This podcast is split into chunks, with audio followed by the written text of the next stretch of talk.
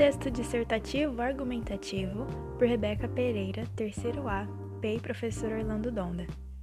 Tema: O cenário das relações tóxicas no convívio social. Os perigos e sinais de uma relação tóxica se dão quando as vítimas não percebem que se encontram dentro de uma, pois tudo começa com manipulações sutis e não com agressões físicas propriamente ditas sendo que esse conceito não se restringe apenas a relacionamentos de cunho amoroso, mas de diversas instâncias, como entre pais e filhos, chefe e funcionários e amigos e amigas.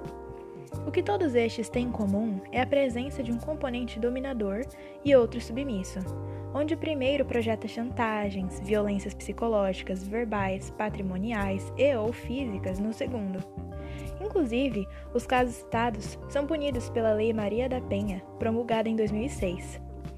Em sua maioria das vezes praticado de um homem para uma mulher, o relacionamento tóxico tem como pano de fundo as influências da sociedade nos indivíduos, incentivando as mulheres a procurarem segurança em uma relação e os homens a buscarem nela a satisfação de suas vontades, como ilustra o filme Nunca Mais, em que a pessoa perfeita se transforma em outra, abusiva e possessiva.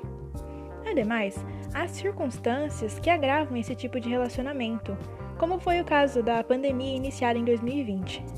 Nesse ano, as denúncias cresceram quase 40%, segundo dados do Ministério da Mulher, devido ao maior convívio entre parceiros em casa. Por conseguinte, a pauta tratada deve ser debatida tanto para efeitos de consciência quanto para de alerta em escolas e meios de comunicação em massa além do incentivo à denúncia, não só por parte das vítimas, como também daqueles que têm conhecimento de uma situação como essa, mas que não o fazem por medo. Além disso, campanhas, apoio psicológico e punições eficazes devem ser promovidas por parte do governo.